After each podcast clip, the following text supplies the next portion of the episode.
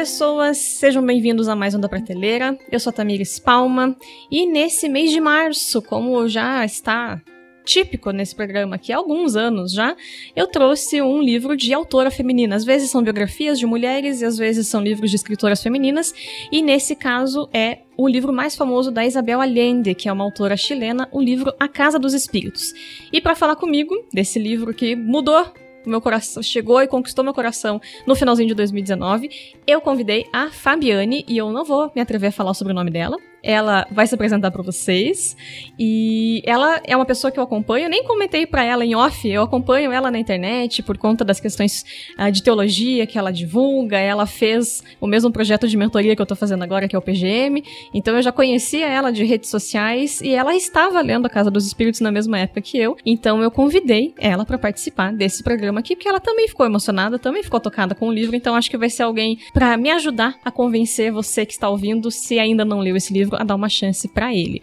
Mas Fabiane, se apresente, por favor, e obrigada por estar aqui. Oi, tudo bem, Tamires? Pessoal que está nos ouvindo, um prazer estar aqui. Eu sou Fabiane Lukoff, não é difícil de pronunciar, é, tal, talvez é difícil de associar o que a gente lê com aquilo que a gente fala. É, né? eu teria falado errado. é, mas tá tudo bem. O importante é chamar a gente. É, eu agradeço o convite, assim, estava conversando em off com a Tamires antes, que é, eu não tenho formação em letras e literatura, mas eu sou uma leitora voraz, eu sempre li muito, gostei, sempre li muita literatura, isso é uma herança do meu pai, assim, eu, eu brinco que meu pai não tinha dinheiro, não tinha nada para me deixar, mas ele me deixou um gosto pela leitura, então desde muito jovem eu gosto muito de ler, eu leio muito e leio muita literatura, e já há algum tempo agora eu tenho me dedicado a ler principalmente autoras mulheres, e literatura latino-americana, que também eu gosto muito, então, claro, aí também acabo, gosto de ler o Gabriel Garcia Marques, o próprio Mário Vargas Llosa e tantos outros autores novos agora que têm surgido também. E eu acho que isso complementa e isso abre muito a minha perspectiva do mundo enquanto artista, né? Eu sou formada em artes visuais e música, eu sou mestre também na área de música, numa área chamada etnomusicologia, que é uma antropologia da música, assim, que vai entender a música num contexto mais social, que assim. Legal.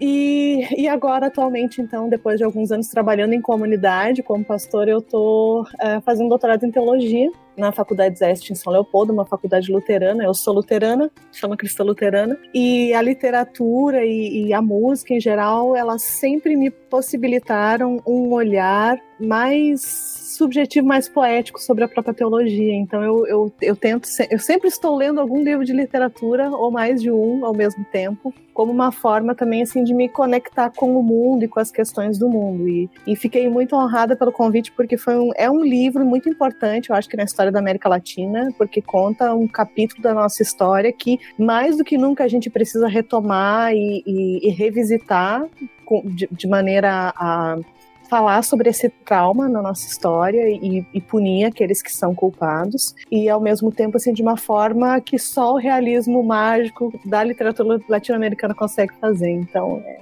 é, muito muito bom retomar o livro agora para conversar aqui contigo e com o pessoal que está nos ouvindo Tamires. A gente vai chegar ainda na parte do realismo mágico que é uma linha de de produção literária, a gente tem o Gabriel Garcia Marques é o principal nome dessa dessa forma de produção, mas é, a América Latina é tão tão aleatória que tem coisas que é a realidade que podia ser realismo mágico, né? A gente vê e fala, sério? Podia estar tá no livro de gente de cabelo verde, porque olha só, que lugar esquisito que a gente vive, não é? As últimas semanas no Brasil fizeram o nosso. A suspensão da descrença teve que ser esticada aqui pra nossa realidade, porque veja bem que país maluco, não é? Mas, como a Fabiane disse, a gente. É, a Casa dos Espíritos é um livro muito importante. Ele foi publicado em 1982 a Isabel Allende, que é a escritora, ela nasceu no Chile, mas ela, na verdade, ela nasceu no Peru, porque o pai dela era diplomata. Só que ela tem cidadania, tinha cidadania chilena, e aí quando houve o golpe militar em 1973 no Chile, ela se torna exilada na Venezuela. E hoje ela vive nos Estados Unidos, há muito tempo ela vive nos Estados Unidos, mas é uma pessoa que acabou sendo um pouco nômade na sua na sua vida, em função... E pelo que eu li, Tamires, ela nunca mais voltou ao Chile. Nossa, que... Depois do golpe. Ai, nossa, né? Não consigo nem imaginar como que é isso, né? A gente tem a Malala, por exemplo, levou muito tempo, mas ela já voltou ao Paquistão, né?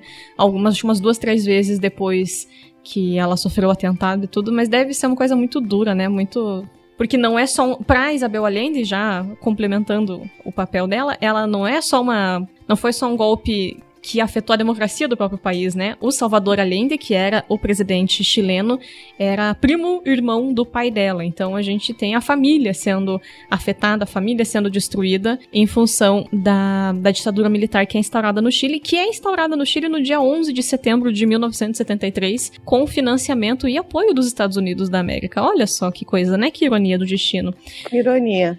E a gente tem, nesse primeiro livro dela, a saga da família Trueba em um país indefinido da América Latina. Ela não coloca o nome, mas é fácil para qualquer pessoa que conhece um pouco do nosso continente, de reconhecer que ela está fazendo uma, uma análise do próprio Chile, a questão geográfica, a questão de haver um deserto ao norte do país, é, uhum. e a cronologia dos fatos em relação à própria, ao próprio golpe, né? E aí a gente consegue ligando os pontos como o presidente que não tem nome é o Salvador Allende, o poeta que é citado muitas vezes no livro e não tem nome é o Pablo Neruda.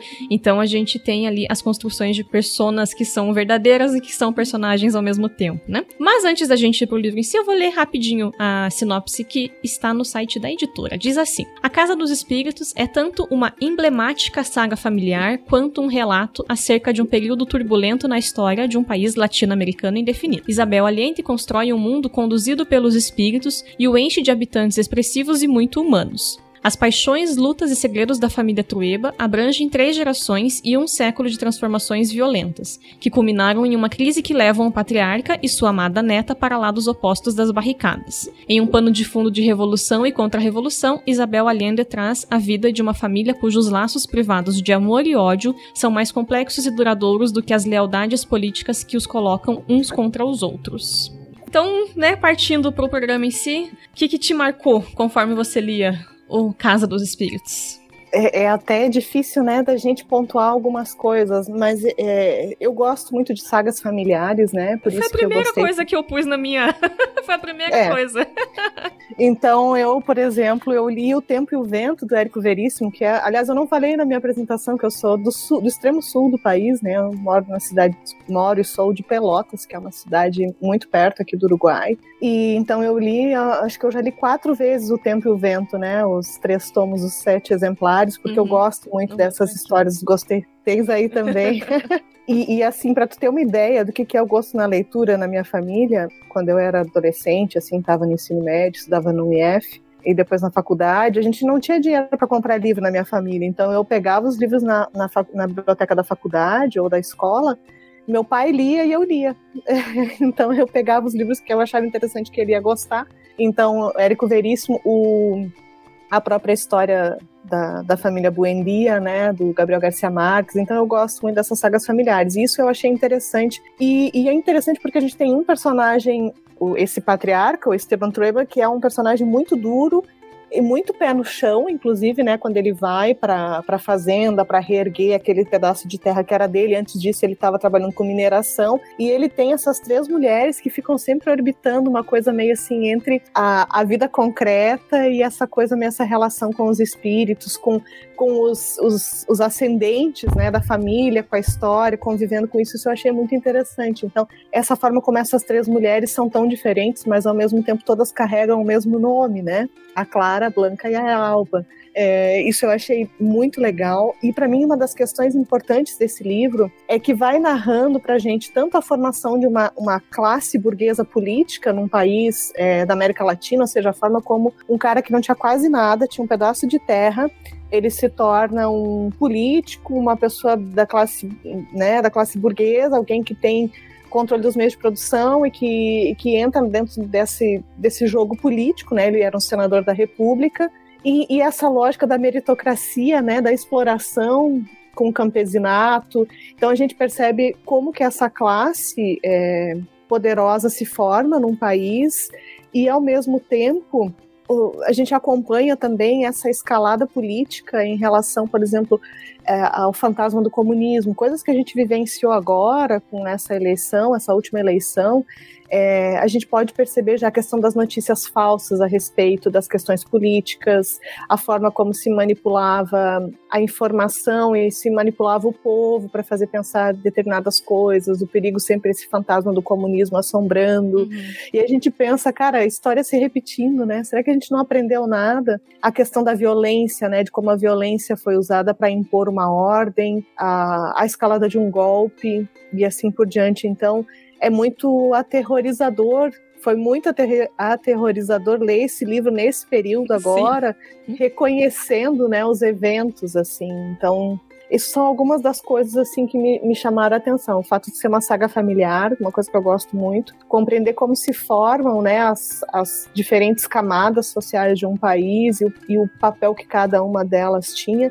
Também acho interessante que vai mostrar o papel do clero e o papel dos artistas ao longo desse processo todo. Né? A gente tem um padre que provavelmente tem aí uma. Um, e foi, foi realmente muito forte, eu até tenho um estudo sobre isso, a, da teologia da libertação, nesse momento de conscientizar, né? Né, os campesinos uh, da exploração e o, a figura desse músico também que aparece, né, que também é responsável pelas canções de protesto. E aqui é uma coisa bem importante porque é do Salvador Allende a frase, né, não há revolução sem canções. E a gente tem algumas das mais emblemáticas músicas do, do movimento novo cancioneiro chileno são de artistas chilenos dessa época. Depois eu até posso falar um pouquinho mais sobre isso, porque isso é bem interessante. É, fiquei também. bem curiosa. Mas foi a primeira coisa que eu notei também. Eu sou muito apaixonada por sagas familiares, porque eu acho que esse tipo de história, ela faz com que a gente quando o autor competente, e a Isabel faz isso de maneira muito competente, ela vai abordar como se fossem tramas complementares a própria narrativa do local onde se passa, né? Então a gente não tem certeza que é o Chile, mas sabe que é, e a gente vê é, correndo junto com a trama da família a vivência do Chile. Então, bem no comecinho, a gente está no começo do século XX, vai falar de ah, uns uns ventos de guerra que chegam até aqui, mas que uhum. quase não nos afetam, porque a gente está nesse lugar tão distante, nesse país tão esquecido por Deus. É uma coisa tão mal chega a gripe espanhola que, né, porque foi uma grande pandemia que a gente teve no século XX, e, e vão acontecendo essas coisas assim, e a gente vai tendo, junto com essa família, a construção de um cenário, de um país também, né? Então, geralmente eu gosto muito de sagas familiares por conta disso, assim, quando elas são bem feitas, elas nos conduzem em duas histórias paralelas, que é a história do local e a história das pessoas que compõem aquele local, né? E, e eu acho que ela faz isso de muito, de maneira muito bonita. A gente vai ter, inclusive, a Clara, que é a esposa do Esteban, a, a família família Del Valle, que é a família dela, aparece pouco, né? Depois ela some, assim, a família, mas também sendo esse, esse espaço antagônico do que é a família, do, família Trueba, de como pensar o Chile, de como pensar o mundo, né?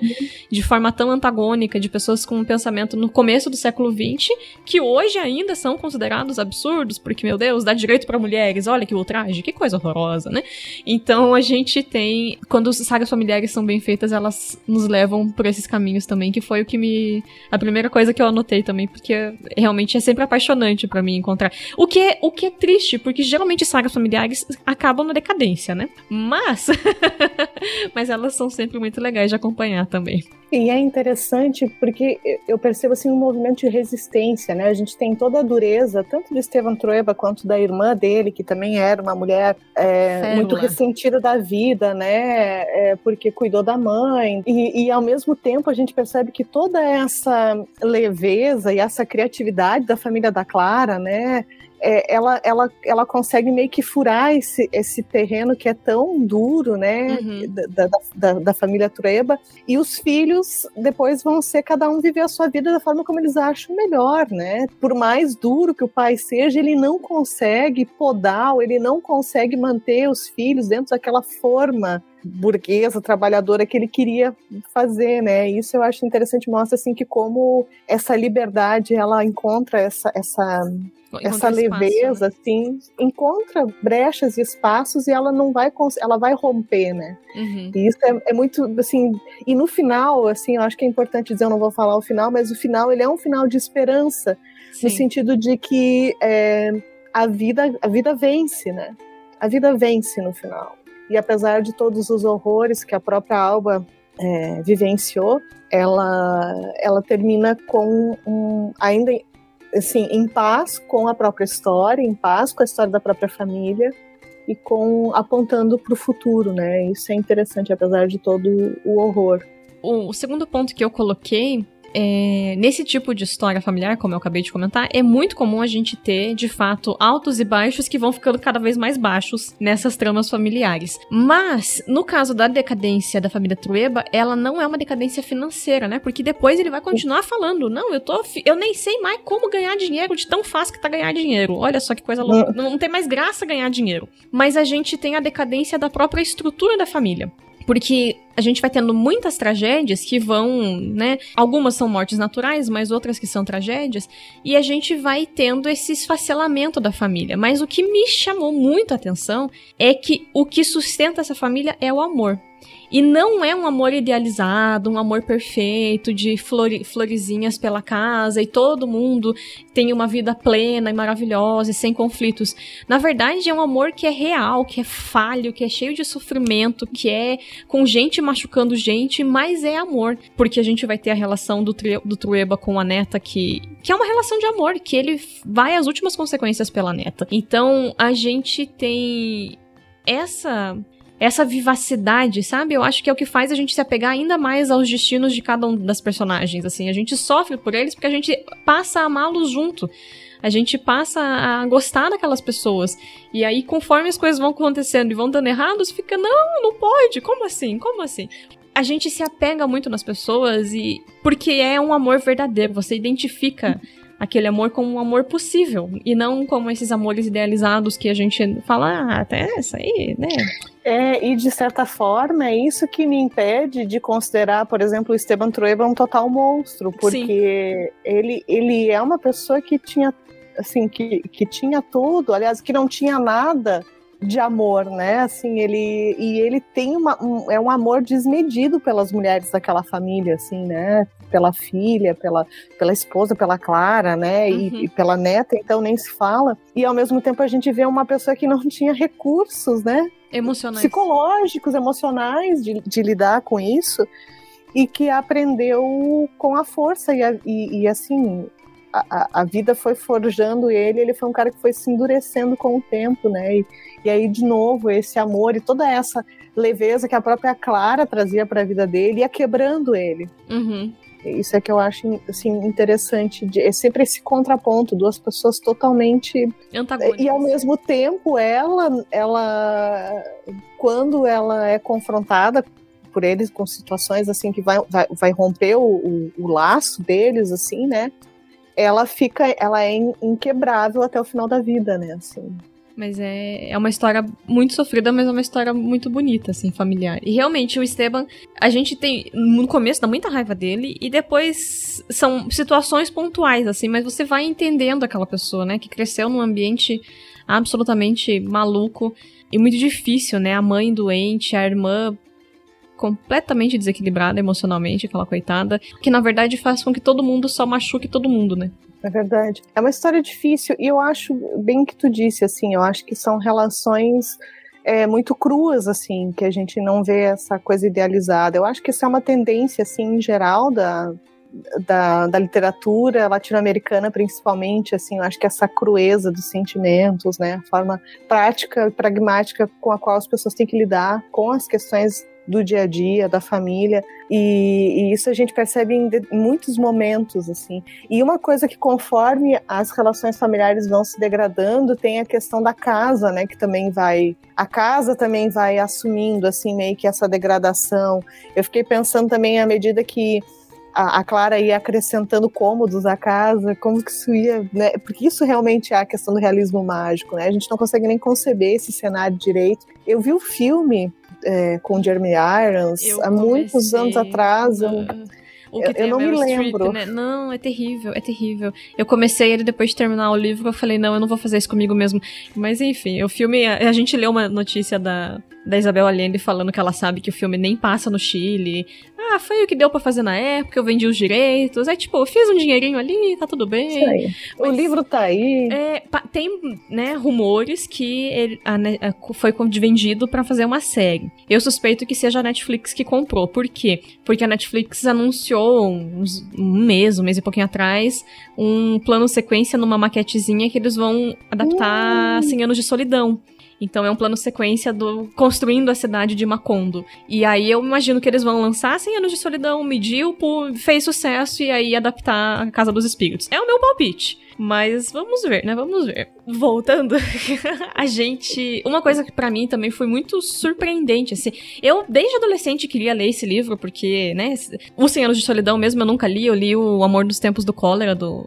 E amei a uhum. primeira parte, a segunda parte eu queria morrer e falar, meu Deus, o que, que tá acontecendo? Era tão legal o começo desse livro. Mas mesmo assim, eu não consegui esquecer o livro até hoje. Então, mesmo quando a gente não gosta necessariamente da, da, do final do livro, a gente gosta da história. E quando eu li agora, eu fiquei muito surpresa de como ela é à frente do tempo dela.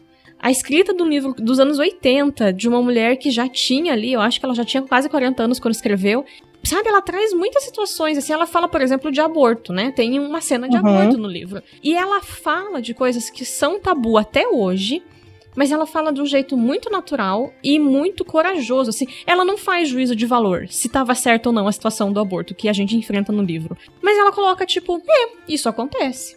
E hum. as pessoas fazem, e às vezes elas morrem na mesa, e acontece tal coisa. Então ela traz, sabe, uma situação de aborto e a gente fica, gente, corajosa essa mulher, porque o povo não deve ter gostado do que ela escreveu, não. Então, é um dos pontos que eu fiquei bem chocada também, com o quanto ela foi à frente do tempo dela na escrita, sabe? E eu acho, para mim, o livro ele tem um movimento de aterrissagem, assim. Ele vem aquele início com a irmã da, da, da Blanca, né, que tem o cabelo verde, a Rosa. É a Rosa, eu sempre acho tão incongruente isso. O cabelo é verde, é, o nome dela é Rosa.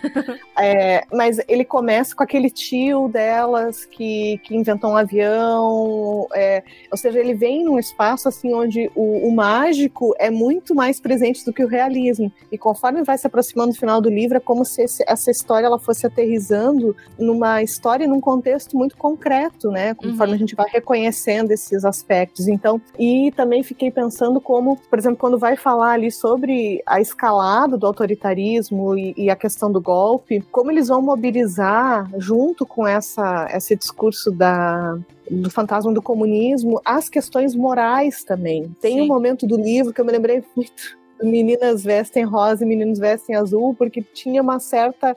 É, então, é, para saber que tu era que tu não era um revolucionário, ele, tu não podia ter o cabelo comprido, as mulheres tinham que usar saia, então tinha meio que um código assim de vestimenta. Não podia ter barba dentro, comprida. Dentro de uma moral cristã, isso é, é, é colocado, né, assim também. Então esses elementos que a gente percebe que também operam agora, e, e claro, como eu estou nesse campo de estudo, assim, questão do fundamentalismo também, no meu doutorado, eu acabo percebendo esse tipo de coisa, mas como vai mobilizar também esses símbolos, assim, para meio que separar o cidadão de bem, que é uma coisa que o Estevam Troeba vai levantar algumas vezes, né? Quem é o trabalhador, é, porque o, o campesinato está muito melhor vivendo aqui sem ganhar salário do que tendo que vender sua força de trabalho por aí, né? Esse pensamento do cidadão de bem, assim, e a gente vai percebendo esses elementos que continuam operando ainda hoje, assim, como tu disse, a leitura que ela faz do momento do Chile que eu imagino que ela vai conhecer através da história da própria família, né, dos jornais da época, porque ela já não, nesse momento já não mora mais no Chile, co como ela foi visionária nesse sentido, assim, a, e a análise que ela faz do contexto é muito, muito precisa, assim, isso, é,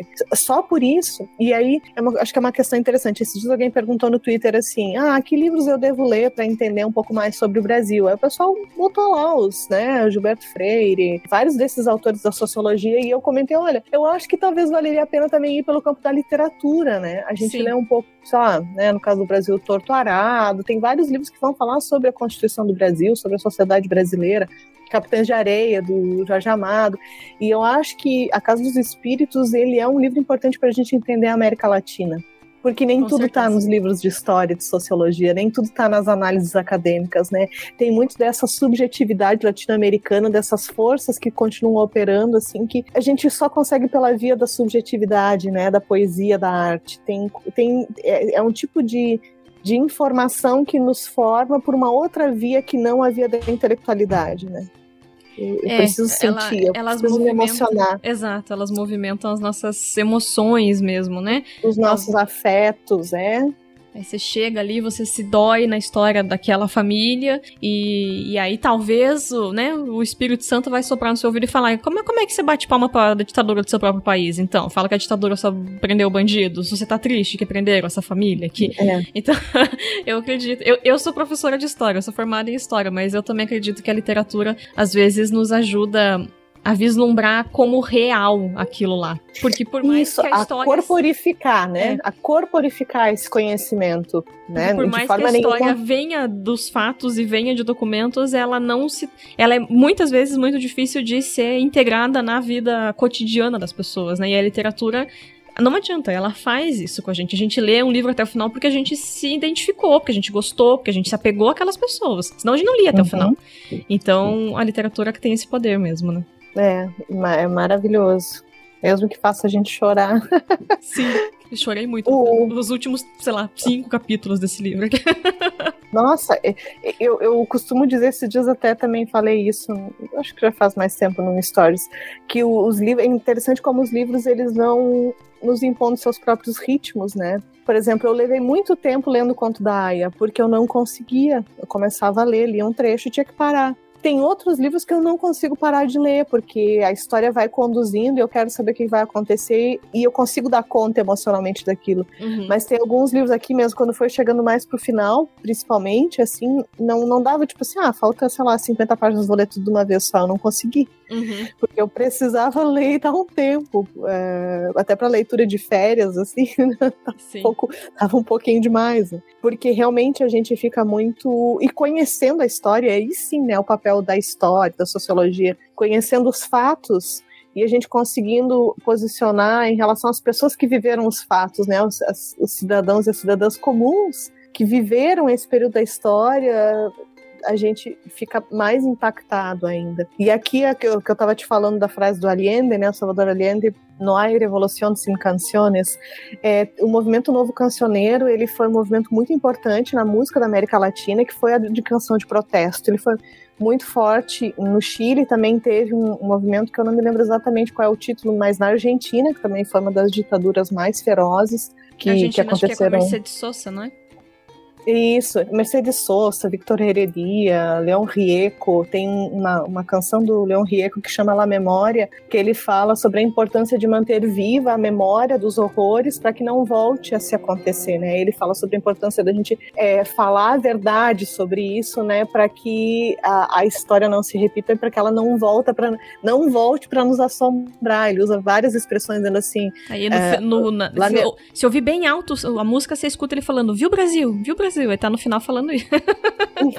é, é, por exemplo, a, a, que a memória ela, ela belisca até sangrar aos povos que estão dormindo e não a deixam não deixam voar livre como o vento, né? Que a memória precisa estar aí para que nos alerte não fazer o mesmo. E tem um, eu até vou deixar essa dica aí para quem tiver a fim de ler e quiser assistir, tem um documentário na Netflix. São vários episódios, mas tem um específico, eu até abri aqui para pegar o nome direitinho. É, o, o nome da série é remastered, né, remasterizado, e o episódio é Massacre no Estádio. E esse episódio, até vou ler aqui o que diz aqui, depois do assassinado, em 1973, o cantor Victor Hara é, virou símbolo da luta contra a ditadura no Chile. Décadas depois tem início uma inesperada busca por justiça. Victor Hara era um professor universitário e ele foi, ele era um músico muito conhecido por suas canções de protesto e ele morre no dia 11 de setembro de 1973, no dia do golpe, quando as forças militares eh, no documentário mostra direitinho qual foi e por isso assim quando fala o golpe aqui na no livro, quando ela vai narrando o momento do golpe, lá nesse documentário mostra inclusive quais foram os caminhos que, quando primeiro tomaram o palácio do governo, depois foram para a universidade e pegaram ele na universidade, levaram ele para um estádio onde levaram todos os presos políticos E ele, além de ter sido fuzilado, antes de ter sido fuzilado, quebraram os dedos dele, porque ele era um violonista, né? Nossa. Então, como uma forma de, de vingança. E ele tem uma música que é muito conhecida, que chama Manifesto. Tem uma, uma versão muito legal no, no YouTube interpretada por vários é, músicos e mulheres também, é, musicistas da América Latina, tanto do, da, da, Argentina quanto do Chile, que vai falar sobre que a esperança vem do Sul. É, começa, né? Eu não canto por cantar, ni por tener buena voz. Canto porque a guitarra tiene sentido e razão. Porque ele acreditava que a guitarra, assim como tem esse personagem do Pedro aqui, era a voz do campesinato, era a voz das pessoas que estavam sendo exploradas. E ele, então, ele é morto no dia do golpe. E aí o documentário vai falar sobre a busca pelo cara que matou ele, né? Pelo militar que estava asilado nos Estados Unidos. Mas é interessante para a gente situar esses eventos e entender que a música, ela realmente foi um, um papel muito, teve um papel muito importante na eleição do próprio Allende e depois na denúncia dos horrores da própria, da própria ditadura militar. Mercedes Sosa teve exilada na Suíça durante muitos anos, né, cantando, denunciando também a, os horrores da ditadura e, e assim a gente tem uma geração de músicos que, que, que passaram por isso e que seguiram compondo e fazendo isso. E eu tinha, ah, e outra, eu acho que uma outra indicação bem importante no contexto do livro, eu sou, eu, eu sou essa pessoa meio obsessiva, assim, quando eu leio um livro, eu quer? vou atrás das informações porque eu quero saber mais. E agora, filme que ganhou o, acho que foi o, o Emmy, né, de melhor filme de fala estrangeiro, uh, Argentina 1985. É bom demais, com... da Amazon Prime, tá na Amazon Prime o filme. Maravilhoso e assim, ditadura nunca mais, né? É, acho que esse, esse bom que esse jargão esteja ressoando de novo, né? Sim. No nosso meio, né? Democracia para sempre. E, e, eu acho que nos ajuda a entender e a posicionar assim toda essa história na nossa própria história e fazer esse movimento de entender que muito do que nós vivemos no Brasil nesses últimos anos tem a ver com a falta de memória em relação à ditadura militar um apagamento, inclusive, né? Mas para contextualizar o filme, esse Argentina 1985, ele tá na Amazon Prime e ele vai mostrar o procurador-geral da República da Argentina tendo autorização e sendo colocado na investigação dos militares, porque lá a gente também teve vários presidentes. O Pinochet governou o Chile durante a ditadura chilena, mas na Argentina, assim como no Brasil, foram vários militares que governaram. E aí é um filme de tribunal. Então é o procurador juntando uma equipe, vamos juntar provas e tudo mais. Então, se você tem muito medo, tipo, poxa, não, coisa de ditadura me deixa mal, porque é muito pesado. No momento do tribunal, a gente vai ter os, os alguns né? relatos. Né? Alguns relatos, que daí são tensos, são difíceis. Mas o filme em si não é um filme pesado, porque ele vai ser muito mais um filme de advogado ali, de júri e tudo mais, que mostra esse momento em que a Argentina vai julgar e vai condenar a parte dos comandantes militares, e, de, e isso abre caminho para que os outros crimes militares sejam investigados. E para quem talvez já não lembra mais das aulas de história, no caso do Brasil, a gente teve uma anistia ampla, geral e restrita que garantiu que os militares que cometeram crimes de direitos humanos, violações dos direitos humanos, fossem perdoados juntos com aqueles que combatiam a ditadura. Portanto, no Brasil, a gente não teve a punição de nenhum dos militares que foram envolvidos na ditadura de 21 anos que nós tivemos no nosso país. E aí a gente tem situações como em 2016, em que Jair Messias Bolsonaro vai fazer o voto a favor do impeachment da Dilma e homenageia o torturador da Dilma, o homem que foi conhecido por inserir coisas ratos e outras coisas em vagina de mulher, por exemplo. É essa pessoa que foi homenageada com o lema Deus, Pátria e Família, entre outras coisas. Então a gente precisa reconhecer que a nossa história é muito problemática em relação à ditadura militar e que sim, né, voltou agora, infelizmente, no começo de 2023, porque nós tivemos uma tentativa de golpe militar não sei se militar, tentativa de golpe, talvez militar, talvez civil, talvez as duas coisas, no dia 8 de janeiro desse ano, né? Então, a gente precisa estudar e conhecer a nossa história. E é um ponto que eu coloquei, inclusive, para como por que, que as pessoas tinham que ler essa obra, por que, que tinham que ler A Casa dos Espíritos, que é nós como seres viventes da América Latina precisamos conhecer a história do nosso continente. E a literatura faz isso. Ler esse livro no final de 2022 foi um teste pro meu coraçãozinho, confesso que teve muitos momentos que eu fiquei, gente, não é possível que eu estou. Essa mulher é profeta profeta, porque ela tá falando de coisa que tá acontecendo agora, 40 anos depois. Eu não vejo, né? Vocês sabem disso, volta e meia eu tento nessa briga aqui né, como historiadora, que eu não vejo a história como cíclica, porque as pessoas não são as mesmas e os eventos não são os mesmos. Mas a gente parece viver num redemoinho que é, não é a mesma coisa, mas eu tô passando ali de novo naquela região. E a gente tem na América do Sul um dado que eu vou deixar o link para vocês aqui embaixo. Entre 1919 e 2019, então em um século, a cada 10 meses um presidente eleito democraticamente foi derrubado na América do Sul. Então, assim, a gente vive um continente de muita instabilidade política. A estabilidade política, infelizmente, é a, a exceção do nosso continente. Esse momento de democracia brasileira é a democracia mais, uh, olha só que loucura, mais longa que a gente já teve e que a gente precisa manter e que eu espero que nunca se encerre. Mas a gente precisa entender também o quanto a instabilidade política é um é, uma, é um subterfúgio daqueles que estão insatisfeitos. Então eu gero instabilidade para falar, tá vendo como tá instável? Esse povo não dá conta, preciso derrubar para colocar pessoas que tenham força suficiente para governar esse país. E assim a gente vive trocando de ditaduras em ditaduras na América do Sul. E é essa, Tamires, é a figura do Estevam Trueba. Porque a desculpa dele para apoiar o golpe é que o povo não sabe como administrar sua própria, seu próprio destino. Então sim. precisa, quase como um déspota esclarecido, assim, né? Uhum. Precisa de uma classe que vai governar. E é interessante que esse. E aí sim, né? A, a democracia que não é para todo demos.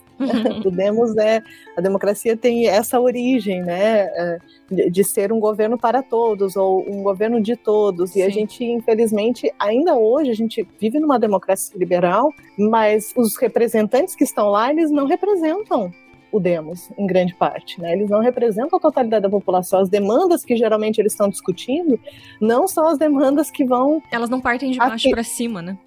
Elas não partem de baixo para cima. Então a gente tem aí esse horror que foi o orçamento secreto, as emendas do relator, que a gente percebe, né, o, o quanto se joga com a vida da população sem se levar em consideração. E para mim, essa figura do Estevam Tureba mostra como esse tipo de pensamento ele surge e ele é respaldado respaldado pelo próprio povo, que muitas vezes, por viver numa instabilidade tão grande, prefere aquilo que conhece do que lutar por uma coisa que vai trazer libertação para todas as pessoas. Quando a gente compreende, quando a gente faz essa leitura assim, a partir desse contexto, a gente entende, né, o qual é o, o, o tipo de, de, personalidade que a Isabel Allende está querendo mostrar, né? O, o, que, que gerou esse tipo de, de, de autoritarismo, né? Sim. Essa ideia de que realmente existe uma classe que é mais capaz de governar, que sabe melhor o que o povo quer, e é isso que a gente basicamente vive. Eu vou falar agora só para não me esquecer. No YouTube tem também o filme Batismo de Sangue, que é baseado na obra do Frei Beto que é, se eu não me engano, o Caio Blas faz é. ele. Uhum. E ele é um filme que esse sim precisa ter estômago para ver, porque eu ele é um filme muito pesado. É. Mas para quem é cristão também, eu acho que é importante, porque tem uma cena que eu me arrepio até agora, assim, toda vez que eu lembro que é a hora que tem um momento da celebração da comunhão nos porões do DOPS. E tem uma hora que o Frei Beto, então, é, eles fazem com bolacha Maria e água, se eu não me engano. E tem uma hora que o, o personagem, o, Caio Black interpreta, o Frei Beto oferece a bolachinha da comunhão pro seu torturador. E o cara não tem coragem de aceitar, né? E essa cena ela é muito forte porque ela mostra o quão revolucionário é de fato o cristianismo, né? Sim. O exemplo de Jesus, porque ao mesmo tempo que luta incansavelmente contra a, a, a injustiça, a injustiça e a submissão, ela também estende, né, o, o, perdão e o amor de Deus para os seus algozes. Então, esse filme, ele, ele, devia ser...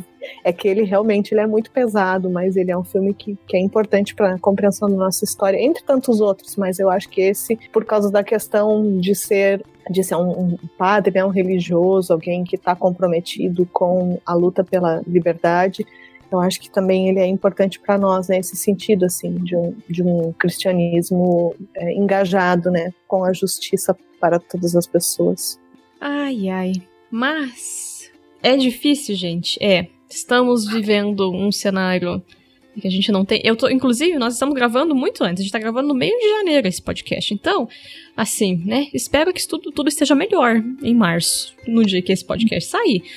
Uh, mas assim como eu falei no programa que vai ao ar no dia 1 de fevereiro, o recado que fica é a importância da gente lutar. A democracia não se defende sozinha, as instituições precisam dos apoios da população e a gente, enquanto cidadão, precisa acompanhar tudo muito de perto, né? O público aqui, em sua, sua maioria, é evangélico. A gente precisa fazer a nossa função também cobrando os nossos líderes, também denunciando quando eles estão errados, para eles mesmos, olha, você falou tal coisa, isso não condiz com a verdade, isso não condiz com o que devia ser defendido, porque a gente precisa ter um papel de verdade significativo bíblico de reconstrução no nosso país.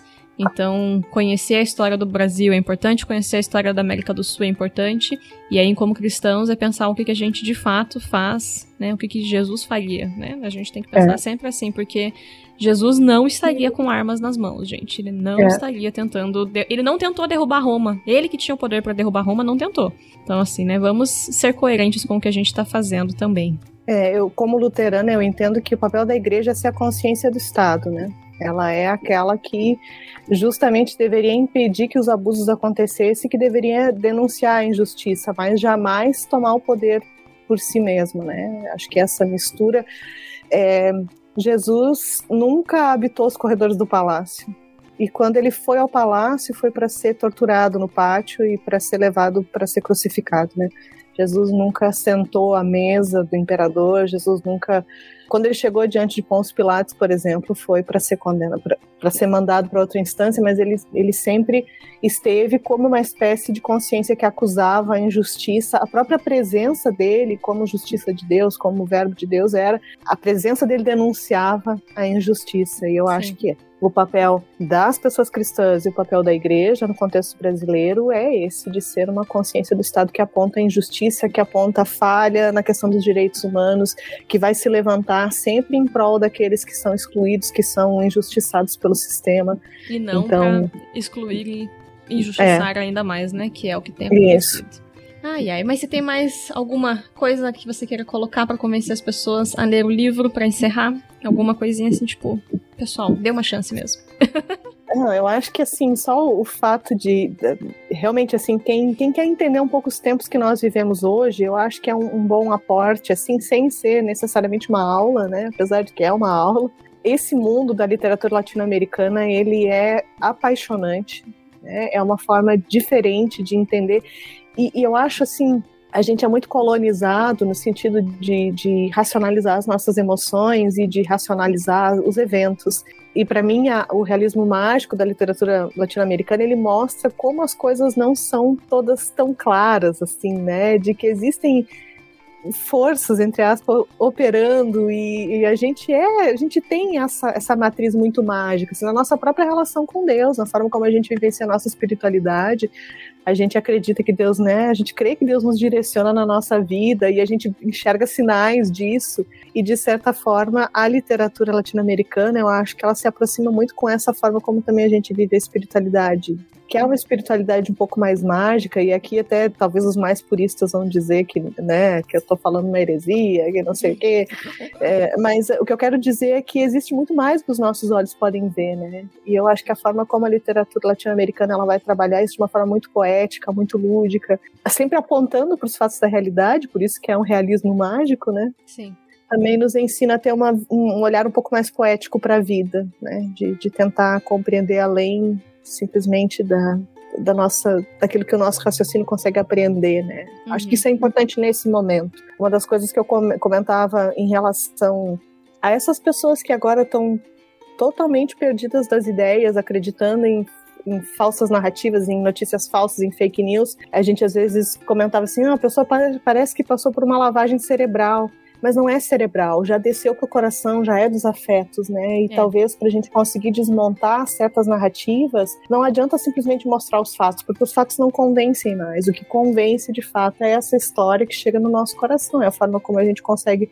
lidar com a realidade não só com o nosso intelecto, mas também com os nossos afetos, com os nossos, com os nossos amores, com as nossas, com as, com as pessoas que a gente ama, né? Então, é, e aqui a gente percebe que foi isso que fez o próprio Steven Trueban entender o quão ruim era isso que ele estava apoiando quando ele viu na própria família, na própria carne dele, né, na própria neta, a própria neta sofrendo os desmandos do autoritarismo do, e da ditadura, ele percebeu o tamanho do erro dele. Não tinha argumento que convencesse, mas quando ele Sim. viu a dor e o sofrimento na própria carne, no próprio sangue dele, ele conseguiu da, dar conta do que, que estava acontecendo. E eu acho que, infelizmente, né, até é uma, é uma perspectiva um pouco sombria de pensar que talvez as pessoas precisem passar por experiências extremas para se darem conta dessa realidade, mas esperamos que não chegue nesse ponto. Então, eu acho que é quase como uma forma de educar o nosso coração, Sim. os nossos afetos. Acho que a literatura, e principalmente a literatura latino-americana, ela faz isso, né? Ela nos ensina uma outra forma